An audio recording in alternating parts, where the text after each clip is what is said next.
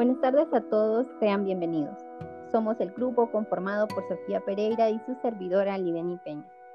El día de hoy hablaremos sobre un tema muy importante, el cual trata de las disposiciones especiales para la protección del medio ambiente, los cuales lo podemos encontrar en los artículos número 77 al 99 de la Ley General del Ambiente.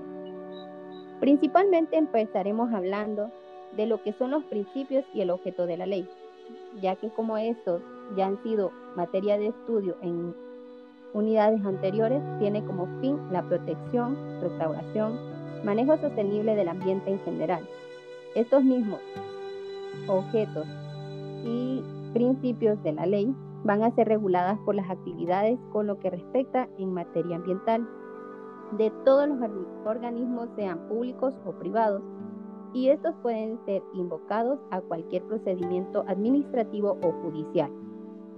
Asimismo, si se pretende realizar una obra o actividad susceptible a alterar o deteriorar gravemente el ambiente, incluyendo los recursos naturales, sea este una persona natural o jurídica, está obligada a informar a la autoridad competente y así preparar una evaluación de impacto ambiental, la cual debe de ser aprobada y se haya otorgado una autorización correspondiente.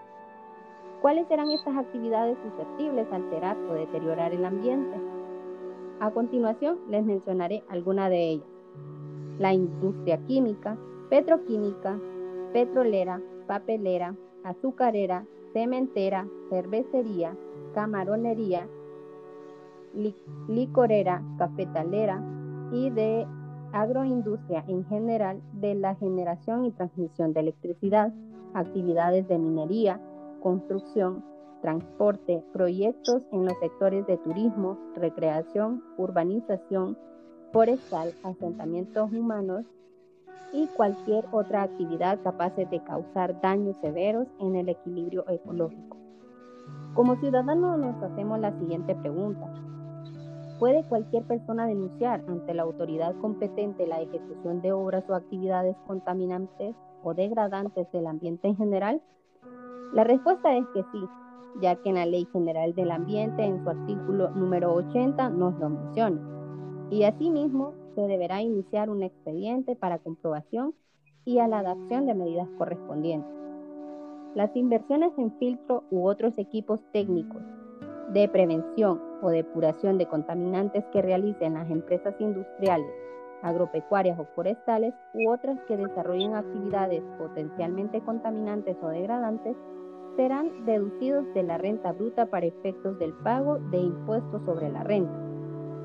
La adquisición de dichos equipos estará exenta de impuestos de importación, tasas y sobretasas e impuestos sobre ventas.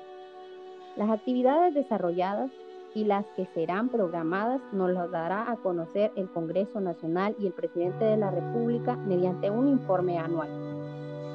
Asimismo, este también cuenta con la parte de la inspección y la vigilancia.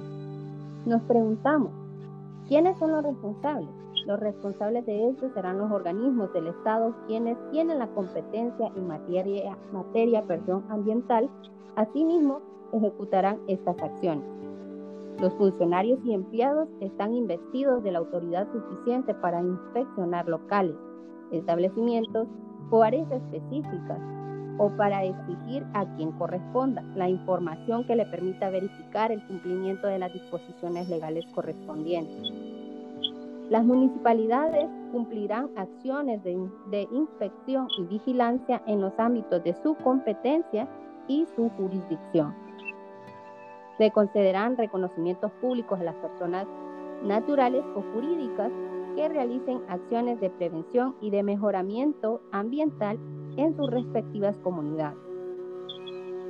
También podemos encontrar lo que es la educación ambiental.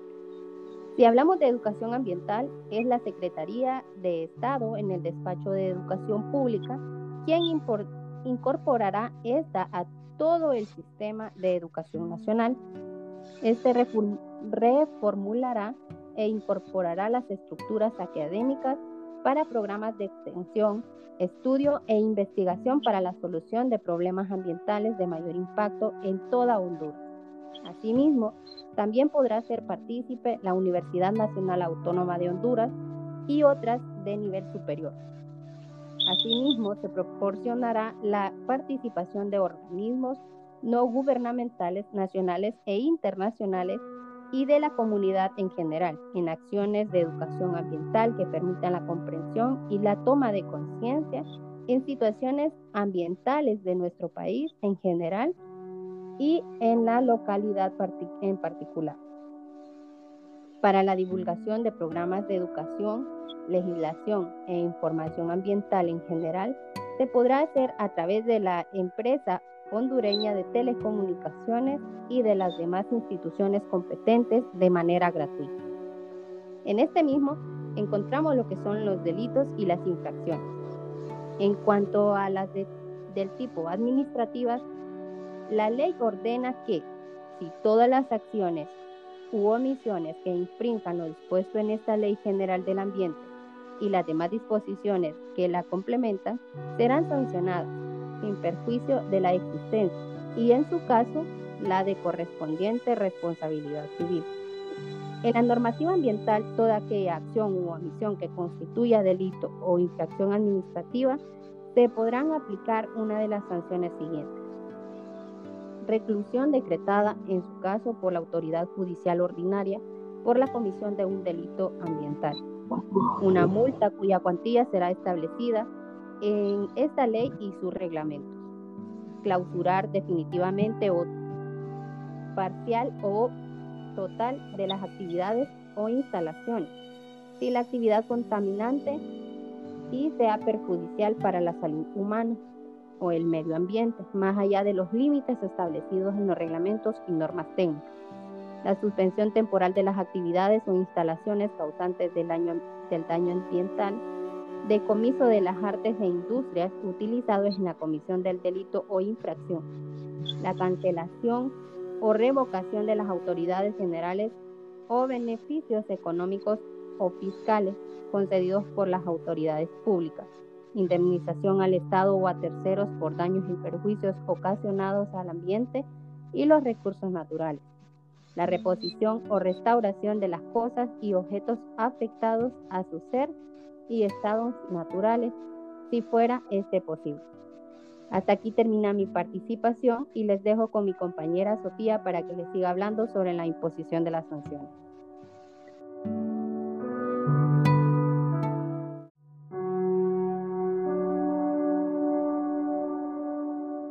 Buenas tardes, les saluda Sofía, espero estén muy bien. Continuando con el desarrollo de nuestro tema, podemos decir que la imposición de las sanciones solo se llevará a cabo siguiendo ciertos pasos, entre los cuales tenemos a la gravedad de la acción u omisión causada al ambiente y a la vida humana, a la reincidencia, repercusión social y económica, y la capacidad económica del responsable del delito o infracción debidamente comprobada. Ahora bien, será la autoridad sancionadora la que deberá ajustarse al procedimiento penal y administrativo, ya que se notificará al inculpado los cargos imputados, a fin de que pueda realizar las alegaciones de su defensa. Como también debemos recordar de que será pública la acción para denunciar y demandar ante la autoridad judicial o administrativa. Todo acto u omisión que viole lo previsto en la normativa ambiental y esta misma autoridad quedará obligada a informarle al denunciante o demandante sobre el estado del proceso de su denuncia o demanda. Por otro lado, esto que comentaré es muy importante, que lo tengan en cuenta, ya que las autoridades y funcionarios públicos que cometen cualquier delito o infracción ambiental o violenten la presente ley y sus reglamentos serán castigados con la sanción correspondiente y además con la inhabilitación del cargo desde, un, desde uno hasta cinco años, según lo que acuerde el tribunal competente, para que se den cuenta de que la cosa es pareja. ¿A qué me refiero?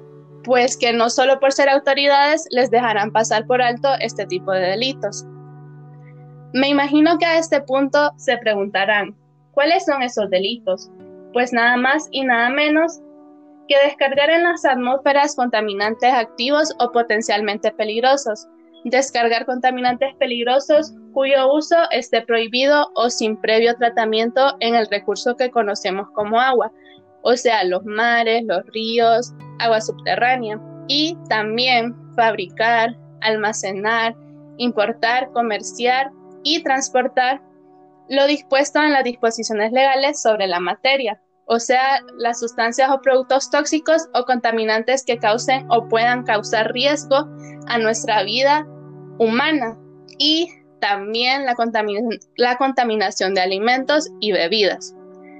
En los delitos antes mencionados, o sea, en los primeros dos, serán castigados con pena de reclusión de 3 a 10 años, pudiendo imponerse a la vez las sanciones establecidas en los incisos del C al G del artículo 87 de esta presente ley, como también serán sancionados los dos últimos incisos de delitos anteriormente mencionados con pena de reclusión de 1 a 5 años, pudiéndonos imponérsele a la vez las sanciones establecidas en los incisos C al G del artículo 87 de esta ley.